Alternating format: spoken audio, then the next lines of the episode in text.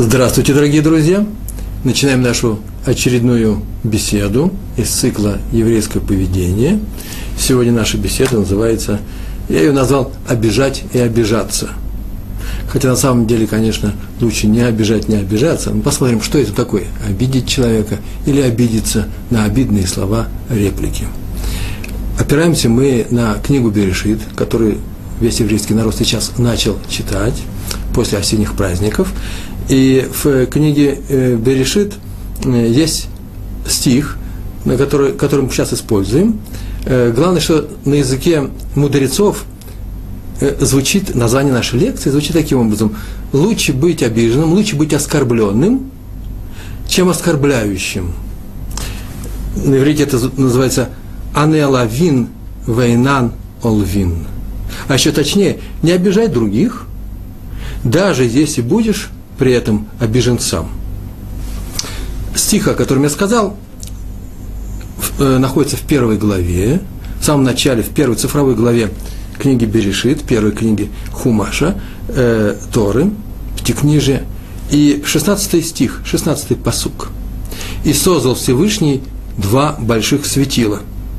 Большое светило править днем и малое светило. Все знают прекрасно э, этот стих – неоднократно мы слышали на наших лекциях, э, кто где учился в еврейском заведении, обязательно этот стих приводится, приводится Агада, сказание, которое связано с этим стихом.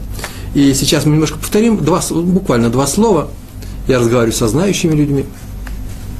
После чего приступим к практическим занятиям. Мне знать, не практическим занятиям, конечно, у нас сплошная теория, но теория будем говорить о практическом применении этого правила. Что значит лучше быть оскорбленным, чем оскорбляющим? В скобках замечу, как мне часто говорили, да не хочу я быть ни тем, ни другим. Вот на эту тему тоже поговорим. Можно ли быть нейтральным, не участвующим ни в чем? На этот стих Раши написал, ссылаясь на трактат Вавилонского Талмуда Хулин, 60-й лист, вторая страница – он там написал, ссылаясь сначала на Мидраж, что эти светила были равными по величине, по силе яркости. Но Луна сказала Всевышнему, сама по себе, невозможно двум правителям править под одной короной, быть под одной короной. Мудрецы, как раз в том Талмуде, который я сейчас э, вам привел, сказали, что тут вообще-то есть противоречие – написано в самом начале, противоречие чисто языковое в самом стихе. Создал Всевышний два больших светила, две точки, большое светило править днем и малое светило, чтобы правило ночью. Так создал их одинаковыми, э, и объяснили, что э, для снятия этого противоречия и пришла эта Агада. Просто Луна пришла сама изначально, проявила собственную инициативу и сказала, разве может двум правителям править одной короной. И тут Всевышний и сказал, вот и уменьши сама себя. Уменьши ты сама себя. По твоим словам. Мы это обращаем внимание на то, что Луна не сказала, давай я буду Всевышний править одним созвездием на небе, а солнце убери. Нет, нет, было сказано очень нейтрально. Ведь нельзя же двум править. И тем самым Луна проявила, снова повторяю это слово, инициативу. А пассивное Солнце стояло в стороне. Ну, чем ему править, если оно пассивное? А я вот активное начало, я Луна – и поэтому подразумевается, само подразумевается, что нужно правление это дать мне. И ты увидишь, что я справлюсь с этим. Э, Всевышний совсем, совсем по-другому оценил эту ситуацию. Тора, как бы Всевышний, значит, Тора, иудаизм, оценит ситуацию таким образом. Тот, кто проявляет инициативу по понижению статуса другого человека, другого объекта, другого предмета, в данном случае это предмет, это же не люди – тот и э, принесет наказание. С ним самим и будет сделано то, что он предлагал сделать э, своему коллеге, своему э, партнеру. Мудрецы поздних поколений, уже после тех мудрецов, которые присутствовали, которые писали, участвовали в составлении Талмуда, э, Мидрашей, э, сказали, разве это такое обычное правило? Лучше страдать, чем быть чем наносить страдания другим людям, нужно учить из Агады, из рассказа, детского рассказа, в принципе, детской сказки про светило. Оно само по себе очевидно. Но здесь, чем хороший этот пример? Здесь дан пример, как себя надо вести. Не то плохо, что так сказала Луна, а то хорошо, что солнце смолчало – Это пример говорит о том, как себя нужно вести, а не как себя не надо вести.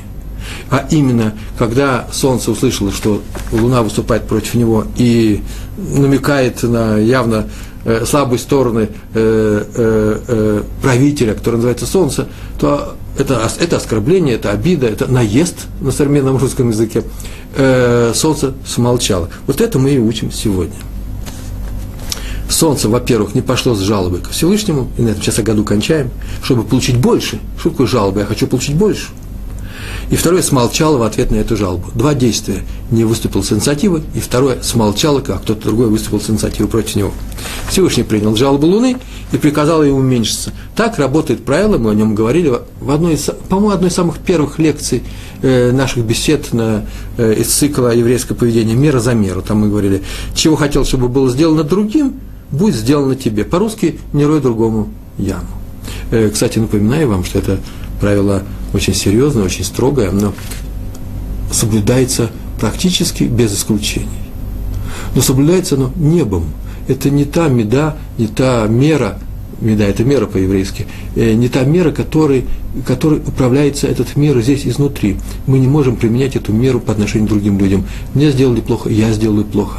Это месть это мстительность, которые, безусловно, запрещены. И немного мы сейчас с этим и столкнемся. Почему? Потому что когда меня оскорбляют, я молчу, я не отвечаю тем же самым, получается, что я не проявляю качество мстительности, потому что ответить на оскорбление это называется отомстить.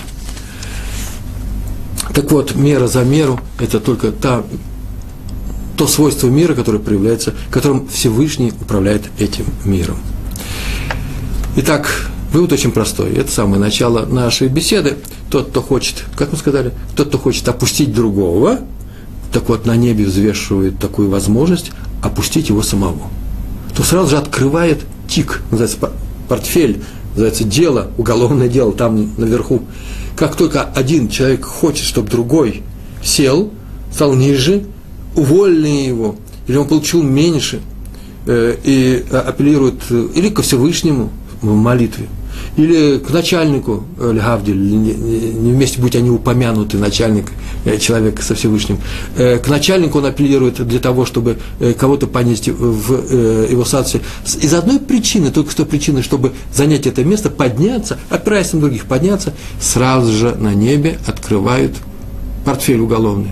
И тут же будет рассматриваться, рассматриваться этот человек, дела этого человека на предмет э, не поступить ли с ним так же. Раз он проявляет такое свойство, значит, это свойство возможно, можно проявить к нему.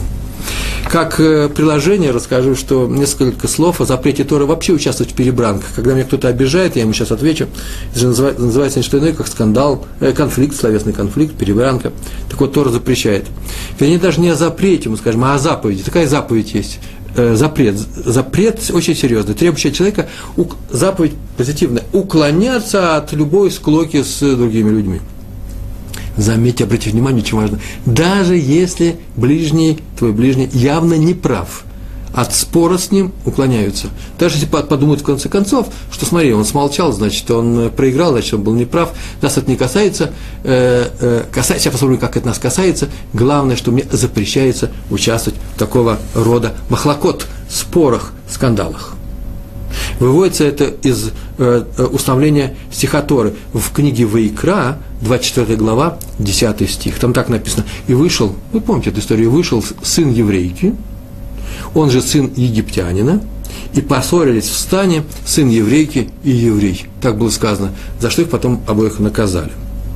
Э, поясняет Клейкар, это такой был известнейший, известнейший комментатор, э, чтобы показать, так Тора написал, чтобы показать, что оба были осуждены Торой, как злодеи. Наверное, из них был один прав, а другой не прав. Почему? Как, как оба как злодеи, даже правая сторона. Потому что любой участник конфликта, он всегда является нарушителем закона, даже если он прав. Заодно в скобочках я укажу один, э, один очень важный момент. Тут было сказано, сын еврейки, он египтянин, поссорились в стане, в стане, в лагере еврейском, когда евреи шли по пустыне, 40 лет они ходили по пустыне, э, э, выйдя из Египта и перед входом в Эрцисроэль, в страну Израиля. Э, в стане сын еврейки и еврей. Оба они были евреи. И сын еврейки тоже еврей. А еврей с, обеих сторон тоже еврей. Почему это было сказано? Да потому что, наверное, во время скандала Э, этот человек, именно он, не все остальные, никакого отношения к другим людям не имеет. Он, наверное, он, будучи сыном египтянина, наверное, накричал, начал кричать, что против евреев, кричал, что вот, а я особый, а вот вы евреи. И это было ему упомянуто, им таким образом, что Тора указал, что он сын египтянина. Он сам об этом сказал. Значит, нарушается закон двумя сторонами. Какой закон? Не участвуй, повеление, не участвуй ни в одном из споров. Э, э, двумя сторонами, и та, которая права, и та, которая не права. Тор даже не рассказывает, на какую тему они спорили. О том, насколько важно это качество, умение молчать, не отвечая на обиду, сказали мудрецы там же, в трактате Хулин, на 89-м листе. Я прочитаю этот очень интересный отрывок. Мир стоит исключительно на наличии в нем, на наличии в нем, вот я добавил, мир стоит исключительно наличие в нем людей, умеющих закрывать свой рот во время спора. Когда спорит, человек пересилил себя и ничего не продолжил. Он не спорит, а потом объясняет, я спорю для того, чтобы истина восторжествовала в поисках истины. Как правило, очень малое количество споров и конфликтов словесных между людьми э, э, проводится для того, чтобы найти истину. Обычно люди хотят победить друг друга, убедить, или еще что-то, просто раздражены, просто хотят обидеть друг друга. Э, в большинстве случаев это именно так, и поэтому участие в спорах запрещается. Если бы это был поиск истины, совсем другое дело, когда громко разговаривают два ученых э, талмудиста для того, чтобы выяснить истину, они давят друг на другу, но они любят друг друга при этом, то это разрешается. Вы меня извините, этого никто никогда не говорил, я скажу, наверное, первый. Когда вы увидите, как разговаривают два биохимика, и очень тоже шумят, кричат друг на друга, добиваются э, э признания э, своей формулы, какой-то особой там формулы у них есть, то это тоже вполне нормально, если после этого они не шипя выходят из этого зала, не шипят друг на друга, а вполне дружественно, то это вполне нормальный спор. Э, мир стоит исключительно на наличии в нем людей. Если бы не было этих людей, то не было бы этого мира. Каких людей, которые умеют закрывать рот во время спора. Так написано в книге Иов, в 26 стих. Там так написано, то ли эрец аль, аль блима. Подвесил он, Всевышний, землю над пустотой. Что такое блема? Над молчанием. Земля висит над молчанием, на умении людей – проявлять, сдерживать свои страсти и молчать, когда на них их атакуют. Способ достичь такого высокого уровня э, приведен в книге Ха, э, Хинух. Я сейчас тоже прочитаю этот способ. Этот способ сводится ни к чему иному, как к умению владеть собой в любой ситуации, в любом событии, которое попадаешь, которое с нами случается. Владеть собой как можно, когда ты видишь во всем этом руку Всевышнего. Ведь он создатель мира – он сотворил этот мир, и он проявляется в нем. И ни, ничто не может причинить нам ни добра, ни зла, если на то нет его воли. Это мы знаем. Это аксиомы, мы говорили об этом в основных положениях, э, в лекции, в нашей беседе, которая была посвящена основным положениям еврейского мусара.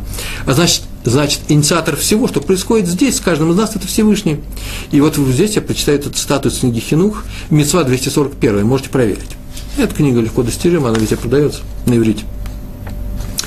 Если пришли испытания, знай, что им способствовал твой грех, ну, твой проступок. Так распорядился Всевышний. И не, и не избежать его вместе, не избежать его реакции на твой проступок. Всевышний так поступает. Ибо, ибо не он, не он, не Всевышний, причина зла, а совершенные тобой проступки. Это Сефер Хинух. Так написано в книге Хинух. Хинух – это воспитание. Так называется эта книга. А раз так, то стоит ли мстить человеку, которого Всевышний послал причинить нам боль. Это послание Всевышнего. О, я сейчас, сейчас еще буду рассказывать о том, что не совсем очень далеко от того, от, от того правила, которое мы слышали э, от других людей. Э, уж не похоже ли это на такое правило? Ударили тебя по одной щеке, поставь другую. Ни в коем случае. Сейчас чуть-чуть ниже мы скажем на эту тему. Как только мы поймем, что за, все, за всем стоит Всевышний, везде присутствует его рука, легче будет прикусить нам прикусить язык в час скандала. Когда идет скандал, взять и прикусить. Общее правило. Лучше смолчать, чем ответить. Это Талмуд пишет, это не мои слова. Лучше смолчать, чем ответить. Лучше быть оскорбленным, чем оскорбившим. И об этом мы просим в молитве, особой молитве, которая читается сразу, моментально, сразу же после Шмона Исре. 18 благословений. Амида. Мы так говорим, наш Бог, отврати мой язык от зла, и мои уста, чтобы не произнесли неправду перед проклинающим меня, стой, моя душа. Пусть будет моя душа перед всеми, как прах. То есть ни, ни на что не отвечает, холодна, как прах, мертва, как прах. Если кто-то меня обижает, я это не слышу, не вижу, не замечаю. Это молитва, которую мы произносим, все, кто молится, произносит ее трижды, три раза в день. А теперь история. Без истории у нас не бывает. Раби Иосиф Дов Соловейчик, великий ученый, из рода Соловейчиков, глава Равинского суда, он там был главой Равинского суда в городе Слуцке. Однажды сидел и учился в бет мидраш в доме учения. Они сидели, учили Тору. С кем он учил? Своим сыном, Раби Хаим Соловейчиком. Сидели и молча учились. Вдруг вошел какой-то человек, там было много народу, вошел какой-то человек, оказалось, что это торговец быками. Слуцк был вообще большой торговый город, там была э, э, ярмарка постоянная, э, рыночные дни, торговец быками. Вчера, оказывается, у этого торговца был суд против другого кого-то еврея, или его вызвали. И э, этот суд, Равенский суд, приговорил его к выплате. И вот потерпевшая сторона пришла сюда заявить свой протест, наверное, был горячий человек, с быками занимался наверное, торговал ими, наверное, был вообще сильный человек.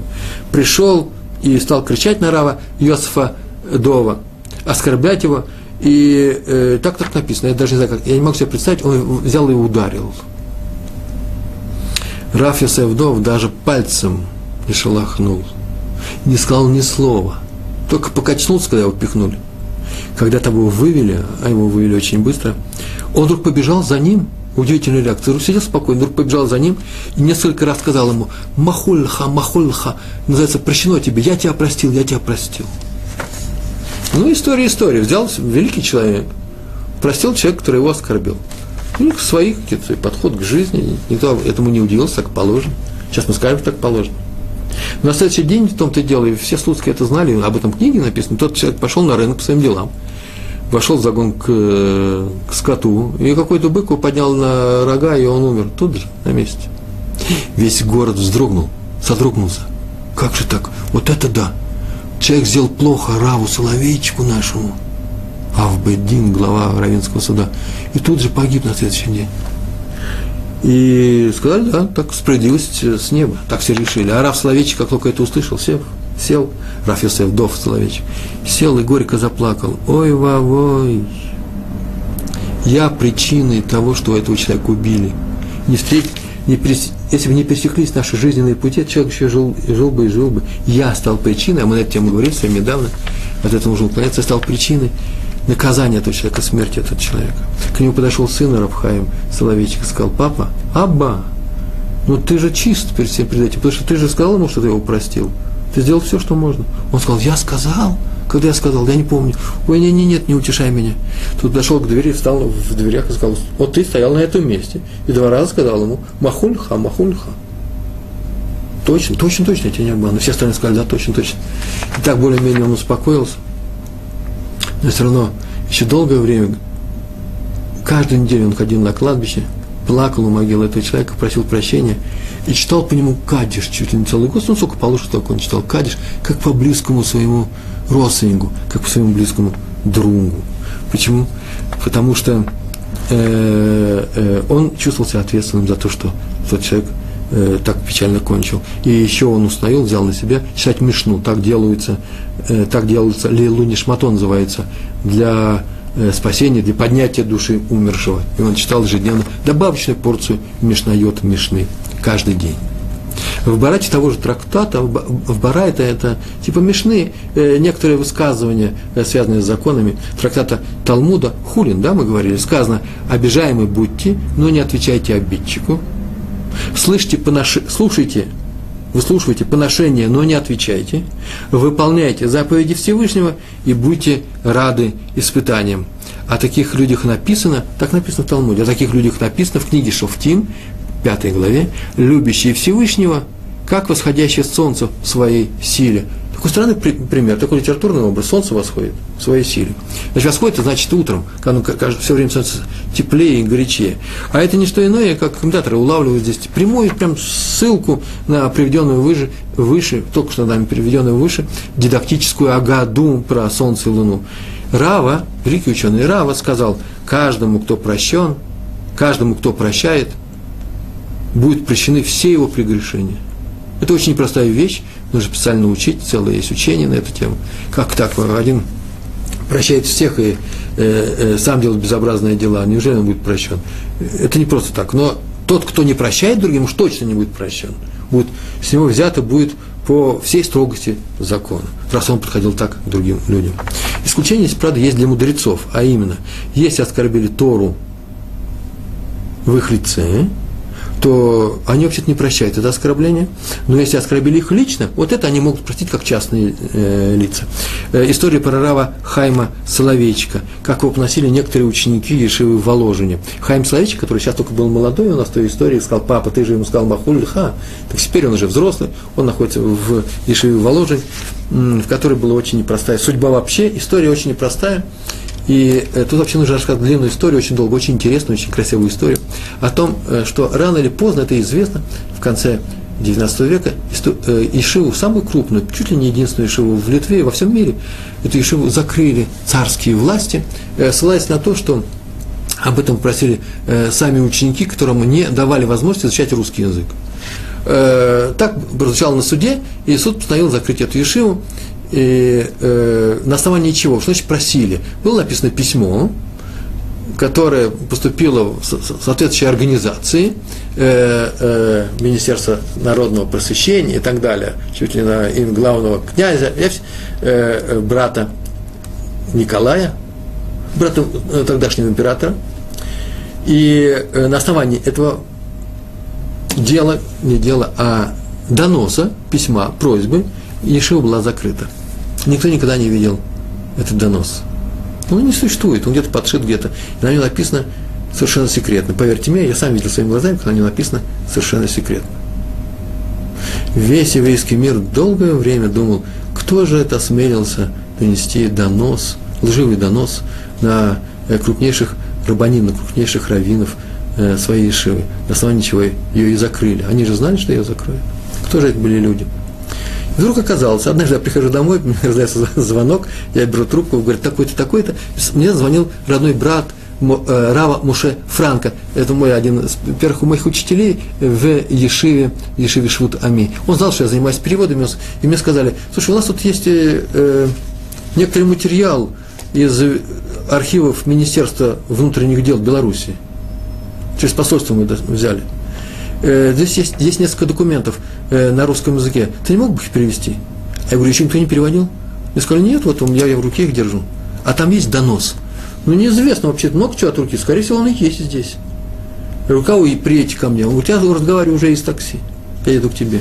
И когда он пришел, мы взяли эти листочки, я начал лихорадочно искать. Я сейчас буду первый ну, кто глазами не канцеляриста, а еврейскими глазами э, человека из мира Ешив, увидев, кто написал этот донос. И я его нашел. Я увидал этот донос на трех листиках, трясущимися руками перелистал, взял последний, и там было написано «Глаз Ешибота». Аноним написал.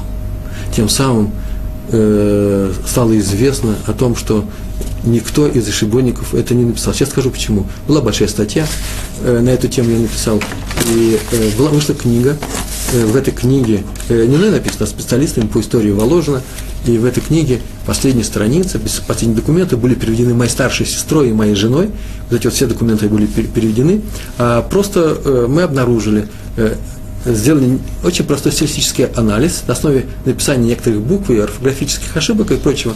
Мы обнаружили, что вообще писал человек необычайно образованный, знающий русский язык не, не год-два, а давно занимающийся им.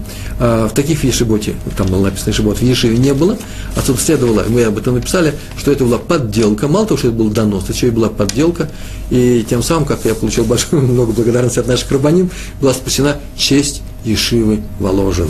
У них среди них не оказалось ни одного человека, который э, э, омрачил имя этой Ешивы доносом. Э, такая простая у нас история была. И, э, а мы с вами продолжаем наш разговор. Так вот, Словейчик, он э, был Воложине, и все еще дело не развалилось, а уже доносы писали, но еще не сопровождали их в Санкт-Петербург. И каждый раз ему сообщали о том, что есть такой донос, он ни разу ничего никому не сказал. Он не предпринимал никаких расследований, он ничего этого не делал, для того, чтобы узнать, кто это такие. И вдруг однажды он поднялся и сказал, а вот теперь это уже невозможно. И сказал большую, такую большую формулу отлучения, ведуй называется. Тот, кто написал донос такого-то числа, и меня сообщили, что такого-то числа, то вот э, он отлучается от общины. Подошли к нему и спросили его ученики, а что случилось? Сейчас чем отличается сейчас от э, вчерашнего дня, когда вы спокойно запихивали сообщение из полиции о том, что пришел донос, вам нужно явиться на расследование, на допрос, э, на, на обсуждение этого вопроса. Э, от всех остальных случаев, что случилось? Я сказал, раньше они ругали меня и Равы Берлина. И это мы люди, мы частные люди. А теперь они написали плохие слова про Тору, про еврейский народ, про еврейский народ и про Всевышнего. А раз так, раз так, то тут, конечно, нельзя обойтись э, ведуем э, э, отлучением. В трактате Могила, так называется трактат, на 28 листе рассказано, что известный Тана, Тана – это мудрец эпохи составления Мишны. Раби, звали его Раби Нехония бен Акааны. Удостоился длинной жизни, очень длинной жизни, за то, что вел себя, ввел себя в обыкновение каждую ночь перед сном прощать всех, кто его обидел за день. Аналогично, видите, он длинную жизнь получил за это. Так написано в Гемаре, в Талмуде. Аналогично вел себя Амора, это уже мудрец эпохи составления Талмуда, Равзутра.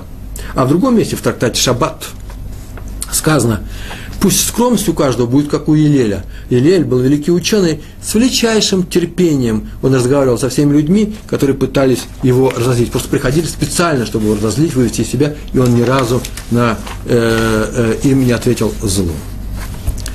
Э, практическое правило. Я вам сейчас расскажу простое правило, которое отсюда следует. На оскорбление, направленное против чести и достоинства, вообще, в принципе, можно ответить. Неожиданно немножко, да, я сказал, не отвечайте, можно ответить. Сейчас скажу почему. Но лучше смолчать. А еще лучше выкинуть такое оскорбление или память о нем, даже своего сердца. И так написал Мэйри, это формулировка великого комментатора э, Талмуда Мэйри, или Танаха, книг Танаха. Если, второй пункт, если обидчик просит прощения, то стоит примириться с ним от всего сердца. То есть примириться с ним нужно совершенно точно – но стоит это сделать от всего сердца, не задумываться, он искренне или не искренне меня просит прощения. Сделать попытку его простить искренне. Вы выполните большую заповедь, а если он не выполнил заповедь и не искренне просит прощения, ну, значит, его личное дело. Значит, можно ему помочь, если он попросит этого, э, э, этой помощи, э, он, наверное, как-то себя ведет таким образом в своем диалоге со Всевышним. Главное, вы в своем диалоге со Всевышним не сделали никакого нарушения. А что значит можно ответить? Так вот, можно ответить ровно столько, чтобы указать, что не следует себя так вести. Ни больше, ни меньше. Тут нет ничего с требованием подставить другую щеку. Я вам обещал об этом сказать, я два слова об этом скажу. Два слова о другой щеке. Да, левая щека, по-моему, там да, должна была быть. Поставь левую щеку. В иудаизме надо любить другого человека. Так сказано, люби ближайшего своего, как самого себя. Надо любить другого человека, ближнего своего, но не надо любить в нем врага. О, вот он мой враг, я его буду любить, за это его любить. Поэтому следует помочь человеку справиться со своим плохим началом, со своим плохим нравом, исправить ошибку, извиниться, ему нужно помочь. Но не надо его бить и не надо ему мстить. Мы уже говорили о том, в одной из наших лекций, что плохой поступок э, совершен человеком по инициативе его плохого начала. Есть нечто внутри него, некоторая машинка, которая работает и говорит, сделал плохо – сделал плохо, уговаривает. Мы очень долго говорили на эту тему, что такое Ецер Ара. И э, он уступает этому Ецер Ара, проявляет слабость. Человек проявил слабость. Когда мы уступаем своему Ецер Ара, а мы иногда уступаем своему Ецер Ара, правильно? Ведь когда-то мы делаем плохие поступки, ведь мы же не ангел с вами. Вы обратили внимание, что когда я уступаю своему Ецер то я всегда нахожу в себе силы оправдать свой поступок, сам себя оправдать себя оправдать. Ибо я отделяю себя от того плохого дела, которое сейчас совершил. Ну, во-первых, я очень часто, я в общем говорю, не дай Бог, так оно и есть. Во-первых, я думаю очень часто, сделав некоторые проступки, что никакого проступка здесь не было. Или меня заставили, или ситуация такая была, э, вынудили. Или же у меня, извините, это вам кажется, что это проступок. На самом деле это очень хорошее дело, хорошее деяние. Просто благость. А, так вот, А если все-таки человек говорит, мне нет, я плохо поступил, ах, нехорошо я поступил, но это же не я. У меня так получилось. Я отдельно, мое плохое дело отдельно. Так вот, человек проявляет слабость, делает проступок, он себя ассоциирует сам себя с хорошими делами, это я, а с плохими, от плохих от себя отделяет. В то время как с другими людьми наоборот. Этот человек говорит, что э, э, плохие дела остальных, э, остальных людей, это они и есть. Это, это есть эти плохие люди. Он их ассоциирует с их недоступными делами. А мы с вами дали такое однажды определение. Человек, помните, мы говорили на эту тему совсем недавно, это не его душа, это не его тело, это не совокупность дела, тела с душой. Это то, что он сделал, то, что он выбрал. Человек – это и есть его поступки.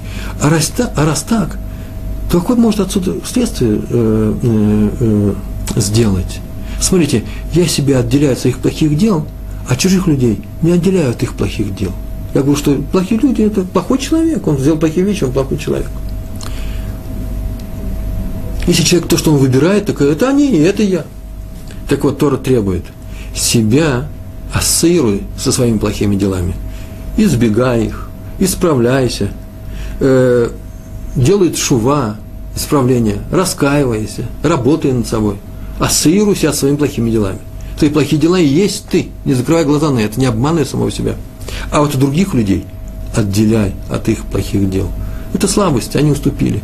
Они слабые, помоги им э, быть сильнее, не уступать их своим, своему Ецеру Ара.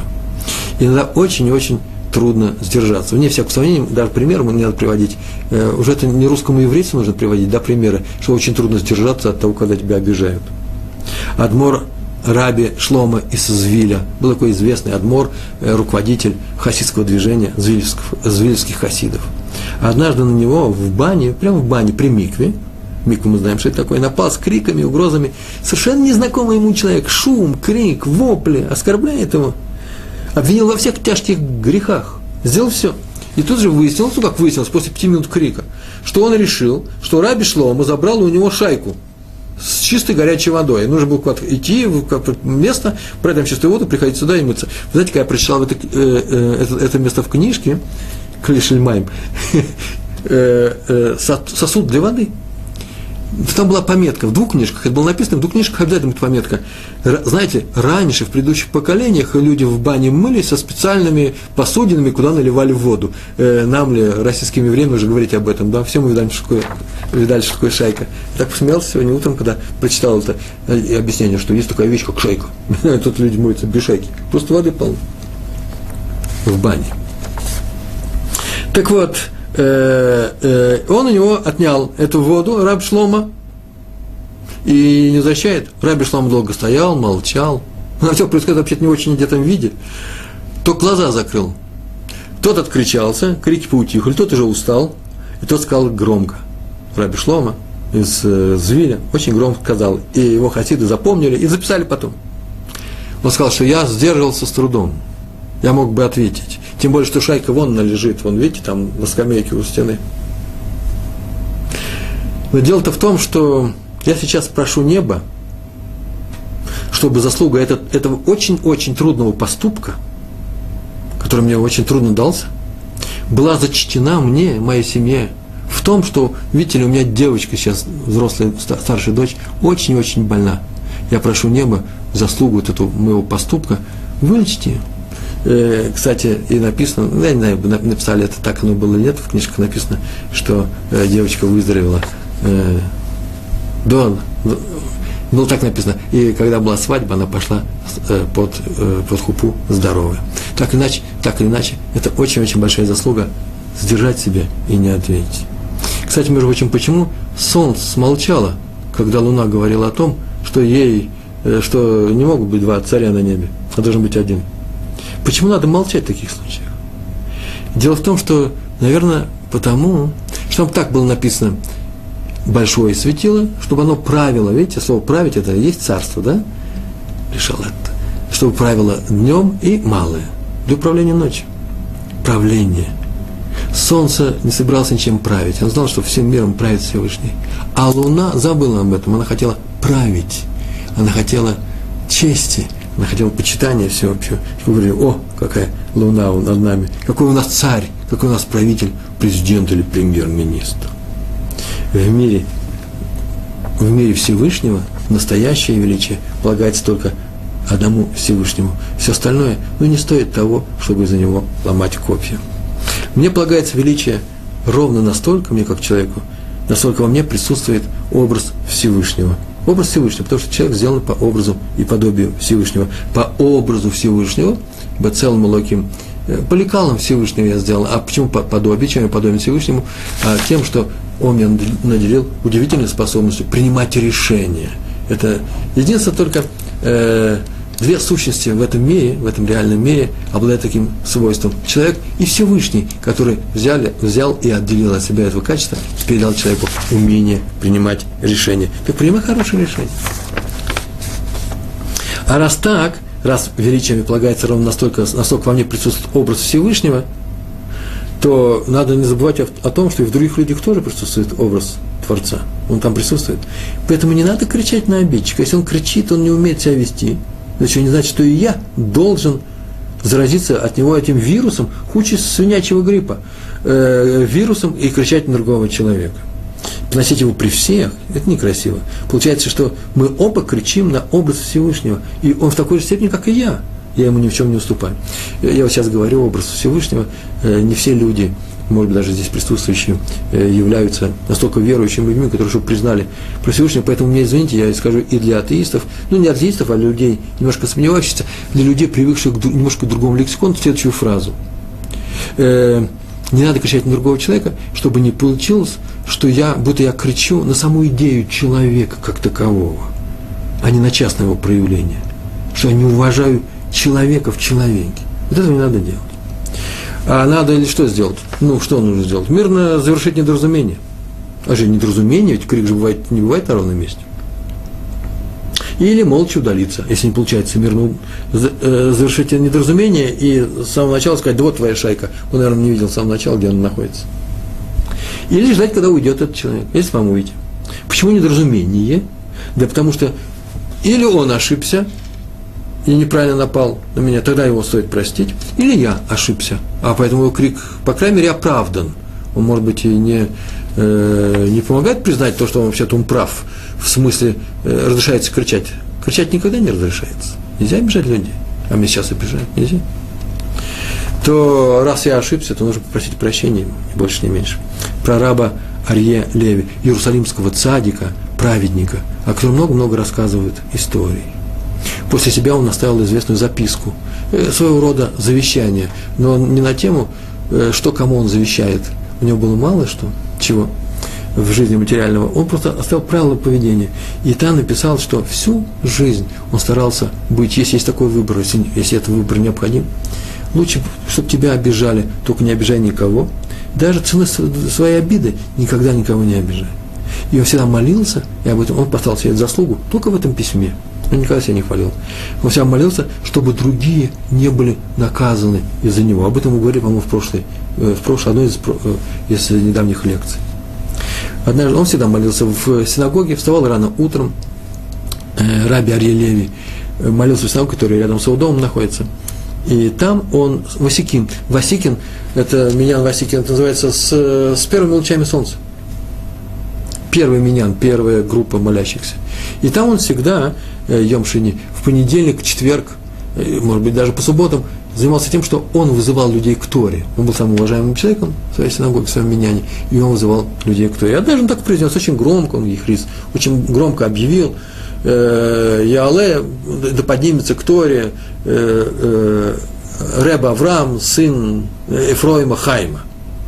И вдруг к нему подбегает другой еврей, хватает за Э, пиджак и кричит, ты зачем его вызываешь, это такой раз такой, ты начинаешь всякие слова кричать, трясти его, обзывать, а потом сейчас сказал, да ты тут такой вообще, что ты здесь э, делишь подходы к Торе. Кого вызывать, кого не вызывать. Мы тебя не выбираем.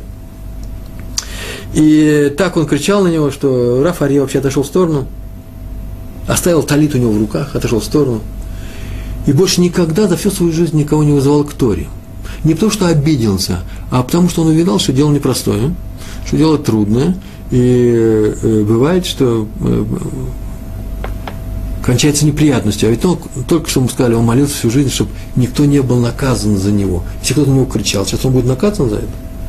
А потом перестал вообще ходить в эту синагогу. И все решили, что, наверное, он такой обиженный, что так он здорово обиделся. И поэтому, конечно же, так вообще обижаться нехорошо. Праведники не обижаются, праведники прощают. Э, не ходят в нашу синагогу. И так бы все, наверное, и думали, если бы не произошло, не произошло следующее. Этот человек заболел, нечаянно заболел, но очень сильно. Нечаянно, но сильно заболел, все в больницу. Шарай Цедек, который тут э, недалеко находится, рядом. Недалеко, э, ближе к центру, от э, современной Таханамерказит, э, центральной автобусной станции Иерусалим. Ну, все, в, в больницу. И к нему один из первых пришел э, Раби, э, Рафария. Он сделал бикур холим, навесил больного – он никогда к нему ничего не испытывал плохого. Тот человек, наверное, тоже уже отошел, все евреи, все верующие, все нормальные люди. И он к нему пришел и сказал очень длинную такую браху, э, благословение, э, чтобы у него было рфуаш лыма, полное выздоровление. И тот сказал «Амен», полным сердцем он сказал «Амен», и он выздоровел. И уже в, на следующий же день, на следующий же день он пришел в синагогу, пришел в синагогу днем в Минку, а в ближайшую синагогу днем уже заходил Рафаре, и при всех собрал всех, после Минки, попросил никого не уходить, и с плачем в глазах, обращаясь ко Всевышнему, попросил прощения у всех, попросил прощения у Рава Арье, сделал шоу. Вот у меня, извините, я сейчас от себя добавлю, что за одного этого не стоит, наверное, кричать на людей, чтобы дать им возможность потом исправиться. Ведь если я сейчас накричу на человека и обзову его, не дай Бог – и буду плохо себя вести, адекватно вести себя, как он сам ведет. Также я адекватно буду себя вести с ним, и получится, что мы разошлись, недовольны друг другом. Какая, какое раскаяние, какая это шува. Мы оставили, все злыми друг на друга, стали злобу, может, даже не ненависть, не дай Бог, друг на друга. А тут я не, не накричал, теория. Мне очень трудно сдерживаться. И, может быть, э, все закончится наилучшим образом. Кстати, между прочим, теория теория. Я-то езжу и учу людей. Однажды я ехал, и не прошло не больше месяца. Хорошая погода. Ехал я в город Рыхово, там у меня есть урок. Своим ученикам я уже об этом рассказал. Я и сейчас удивляюсь, как это произошло все. Э, э, я вошел в 32-й автобус. Э, он сокращает путь. От Рамот он идет, и от Рахашафат с севера он идет, и выезжает сразу на въезд к городу. Несколько минут, и ты уже на центральной автобусной станции. И там очень много народу, входит, там, где я вошел, сразу нескольких автобусов, народу много вошло, и пока я стоял у э, водителя, а в Израиле странная система, водитель тебе и деньги э, берет, и билет дает, и все на свете, я посмотрел в в салон автобуса и увидал, что прямо тут рядом сидит человек, а рядом с ним свободное место. Я не собирался садиться, рассказать совсем по-другому. Дело в том, что просто другой человек решил там пройти. И человек, который сидел, религиозный человек, в кипе, он встал, чтобы тому уступить место. Тут прошел, протиснулся и сел туда. И этот человек не успел сесть на это место, как вдруг появилась маленькая бойкая женщина и села на это место. Села и села. А народ видит, что происходит, и удивились немножко. И тот тоже еще не знал, кто, кто уступил это место. Он хотел вернуться на свое место, а ничего не получается. Чего страшного нет -то? Сейчас он идет, он и ушел. Но обстрел на него, не, не понимающий, что ж ты тут вообще стоишь, чем ты недоволен, это мое место, хотел сесть на мое место. Она молчит, он только все взглядом. И тот ушел. Но чтобы она не осталась неведенной, чтобы она не подумала, что тот религиозный человек хотел на самом деле, претендовал на ее место, я же вижу, с кем я имею дело, я сказал по-русски, вообще-то он тут сидел больше ничего не сказал. И тут я услышал о себе все, что можно. Очень сжато, очень красиво, компактно. Все слова я понял, прекрасно понимаю все слова. Кроме одного слова «жлоб», я как москвич принципиально, вы не понимаете, что оно означает. Я не с Украины. И много чего было сказано. И я бы в этой истории не рассказывал вам. Я, я ушел тут же, ушел, ни слова не сказал, ушел в сторону. Она еще вдогонку мне что сказала. К чему все это рассказы? А к тому, что я вдруг почувствовал, что во, во мне поднимается что-то твердое, тяжелое и мутное. Я умею отвечать. Я могу так ответить, что она тоже сядет и ахнет. Ну, есть такое умение. У меня вообще литературный талант есть, особенно устный. Я из Москвы. Я кончил, у извините, в ГИК, э, писатель. Я много чего увидел в своей жизни. Я подумал, ой, я сейчас так смачно скажу как это будет красиво. Посадите ее на, на, на ее место, чтобы она знала, что нельзя себя плохо вести. И собрался плохо себя вести. Я удивился, как же так, я учитель Торы. Я рассказываю людям, ну как сейчас здесь рассказываю, тебя оскорбляют, молчи. уметь простить, примеры приводишь. И я сейчас, хотя никто из моих учеников не видит, я сейчас скажу, буду себя вести себя так, что можно прямо в энциклопедию отрицательного поведения э, э, это снять и на YouTube э, поместить. Есть такой сайт с картинками. Я не для э, шутки все это рассказываю. Я испугался. Оказывается, теория, теория меня ничего не учит. Откуда это качество в человеке? Почему Всевышний дал людям это качество, умение ответить на плохие слова плохими словами? Ну, я понимаю, одна собака лает на другую, и вторая залаяла. Но мы-то почему это делаем? Почему мы не можем отстраниться? Это качество, которое присутствует в одних в большой степени, в большей степени, в других меньше, но оно обязательно присутствует. И оно дано только для того, только для того, чтобы ты умел его преодолеть. Для того, чтобы ты стал сильнее, лучше и выше. Раби, Раби Залах Бройерман давал урок в синагоге Ишиот Яков. Ишиот Яков – это Умея Шарим, известная, известная синагога, Медраша такая, там, там много учатся, сидят. И вдруг однажды вошел на дом из урок, вошел человек и стал его кричать, ругать, оскорблять, совершенно без причины. Но этого человека, он был святой человек, он где-то снова ошибся, мне даже не интересно, где было написано, даже написано, по какой причине. Раби Залк Брейерман, ну что такое, что делает человек такой, в, таких, э, в таких случаях? Что он делает? Ну, отходит обычно в сторону молчит. А Рав Бройерман опустил голову, закрыл лицо руками и сидел молча все те минуты, пока тот его поносил. Так, как будто бы он просто плачет, как будто он расстроился, как будто ему стыдно смотреть в глаза других людей. Он очень переживает. Тот, откричавшись, увидав, что он таки поразил человека, которому ему не очень не нравился, что он достиг своей цели. Смотрите, как он расстроился, позеленел весь. Видно, что позеленел. И ушел довольно. Тот человек ушел, а Равин объяснил, его спросили, в чем дело, почему так Рав странно себя вел? Что это за поза такого страдальца? Откуда это взялось? Он сказал, у меня было несколько вариантов вообще. Спокойным голосом сказал, у меня было несколько вариантов. Первое. Продолжить, как ни в чем не бывало, давать урок. Вот он шумит, а я даю урок. Рано или поздно он, конечно же, должен замолчать. Вы начнете шипеть на него. Но, мне извините, это бы его оскорбило. Ведь он же пришел сюда меня оскорбить, ничего не получается.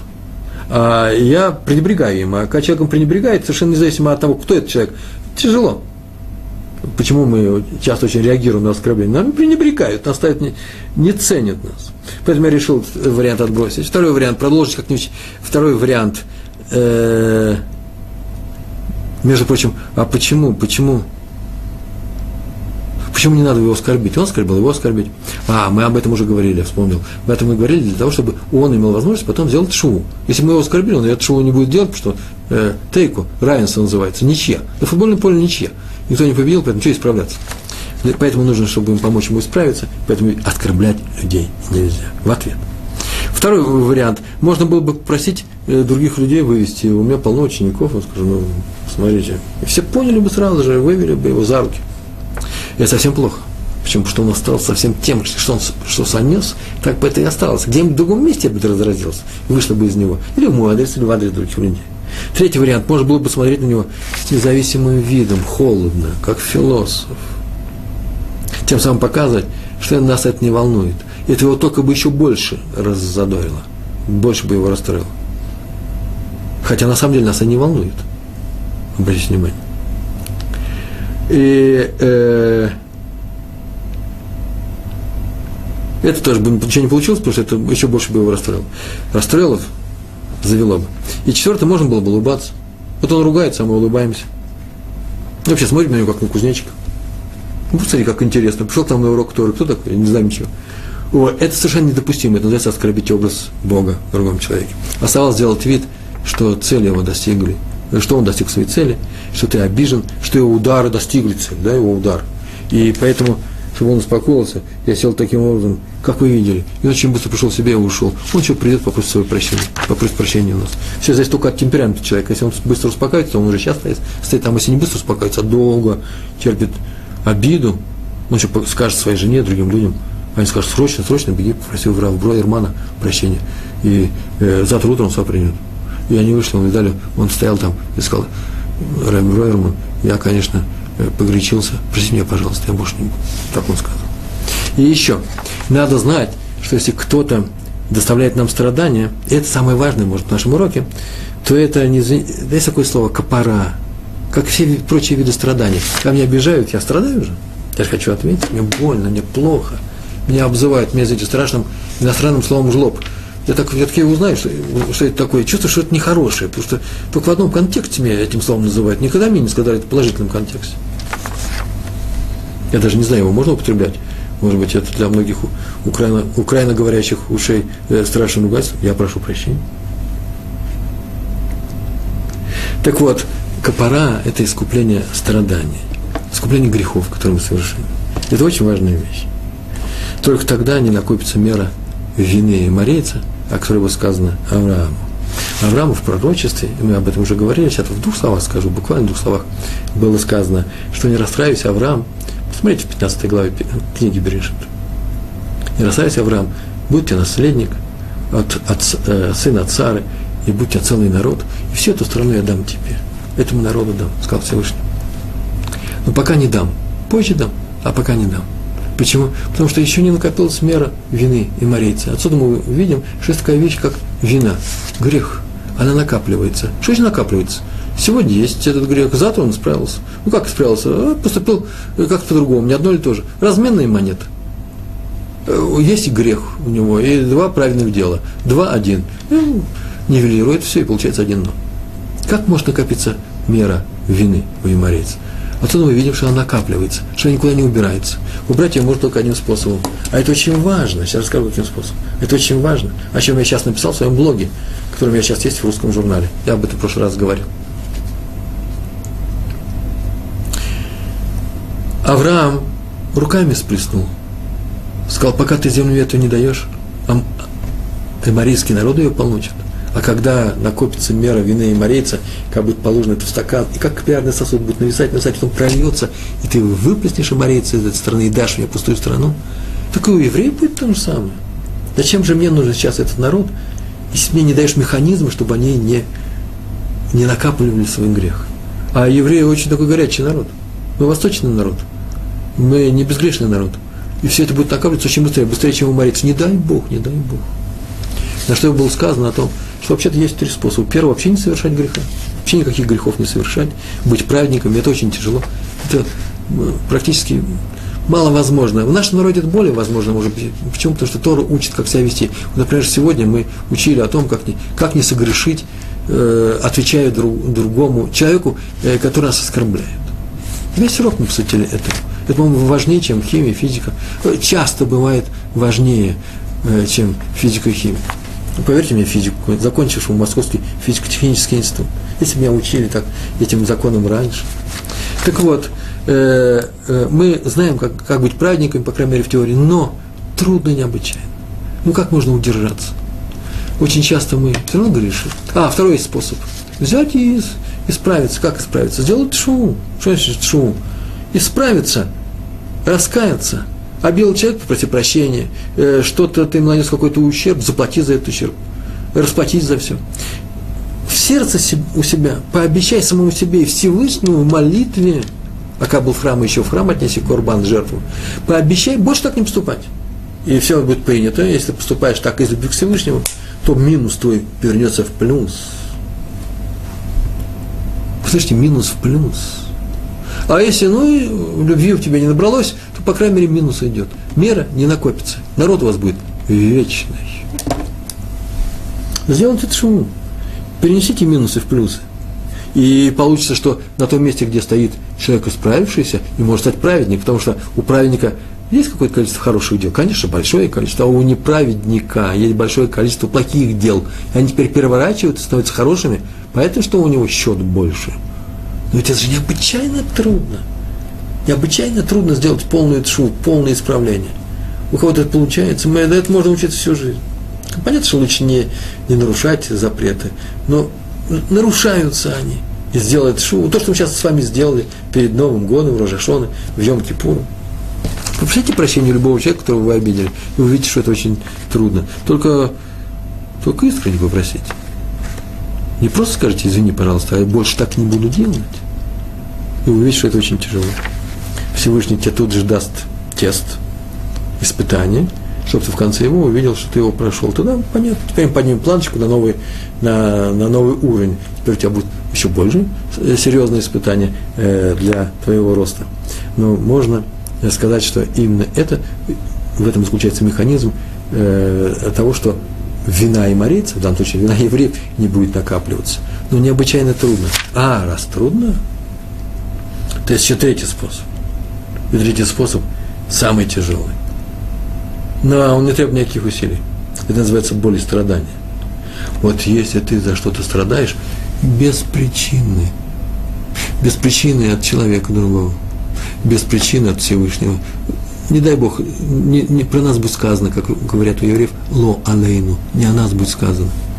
Вот ты видишь, что нет причины никакой, ничего ты особенного не сделал для того, чтобы получить ту неприятность, огромную неприятность, которая сейчас с тобой происходит, знай, что это копора. Первый раз я с ней познакомился здесь, в Израиле, прорвал большую трубу, и весь дом затопило. Ну, затопило, затопило, раскачали, э, всю эту воду убрали. Где-то в конце 80-х годов только приехал. Вода была еще дешевая, но тогда большие деньги для нас, для э, людей, которые приехали из России. Страшные деньги должны были бы заплатить. И так это было больно. Ну вот ну, что такое, вместо того, чтобы с этими деньгами разумно поступить, мы первый, второй, первый год в стране, чтобы купить что-то э, маме моей жены, которой нужно было что-то купить, старая женщина больная, и сейчас мы должны платить за воду. И начали искать все возможные, все возможные способы э, не заплатить за эту воду. Оказалось, что труба лопнула на нашей территории, все жильцы должны сложиться. И я вдруг увидел реакцию очень странную у моих соседей. Все сказали, ну ничего страшного делать, ну что ж теперь делать? Копора, копоры. И очень спокойно к этому отнеслись. С неба нам дано. Я подумал, вот тена, вот интересная вещь. Ну, какие-то мормоны, прям, честное слово. Люди, которые с ними что-то делают. Я не против, я не против мормонов, у меня, извините. Но есть же такой долг, где-то граница любому терпению. Ну что ж теперь терпеть? Надо же как-то разумно подходить к этой жизни. Мне сказали, слушай, миленький, ты что, никогда ни разу ничего в жизни своей не сделал? Так не могли бы сказать. Ты же сделал в своей жизни что-то нехорошее. Вот сейчас ты расплатился. Значит, ты не вовремя не сделал исправление. Капора – великая вещь. Капора – это то, что делает нас чище перед тем судом, которым будем держать перед Всевышним. Все народы мира, когда им предлагали Тору, сказали, мы не хотим капора. Мы не хотим исправления. Я не хочу плохо сказать про народы мира, но они сказали, что мы хотим, когда у нас полагается, когда нам полагается награда за какие-то хорошие дела, чтобы награда была на месте тут же, после совершения какого-то действия. А страдания отодвинь подальше. Страдать хотите? Нет, нет, не хотим. Завтра, завтра а после, послезавтра еще лучше. А тогда не понравится. А награда сейчас, награда сейчас. А евреям что? Достал, сами выбрали, когда взяли Тору, сказали, нас его нишма, сделаем, и будем ее учить, будем ее соблюдать. Сделаем, а потом разберемся. Это называется наказание на месте. Сделал плохую вещь, наказание на месте. А награда? А награда потом, завтра, послезавтра. Как будет награда? В следующем мире, в грядущем мире. Ведь я заметили, я даже сказал это шепотом, для того, чтобы вас не расстроить. Вообще-то великое обещание. Великое обещание каждому еврею, что его живет, ждет грядущий мир. Как, как плод в животе у матери, его ждет великий мир. Ты выйдешь в этот мир и будешь самостоятельным, будешь самим собой. Мы живем для того, это не сказки, это мерзство весь иудаизм. Если этого не было бы, то и не было бы ничего. Не дай Бог. Если бы не было бы Всевышнего, не дай Бог, то и цели у нас никакой нет. Странное выражение получилось, да, не, не было бы Всевышнего, не дай Бог. Он не даст. Так вот, копора – это не что иное, как возможность отодвинуть от себя смерть в грядущем мире. Это исправление грехов, которые мы сделали, это не что иное, как то, что делает наш народ бессмертным. Большое спасибо, всего хорошего. На этом мы прощаемся. Всего хорошего. Шалом.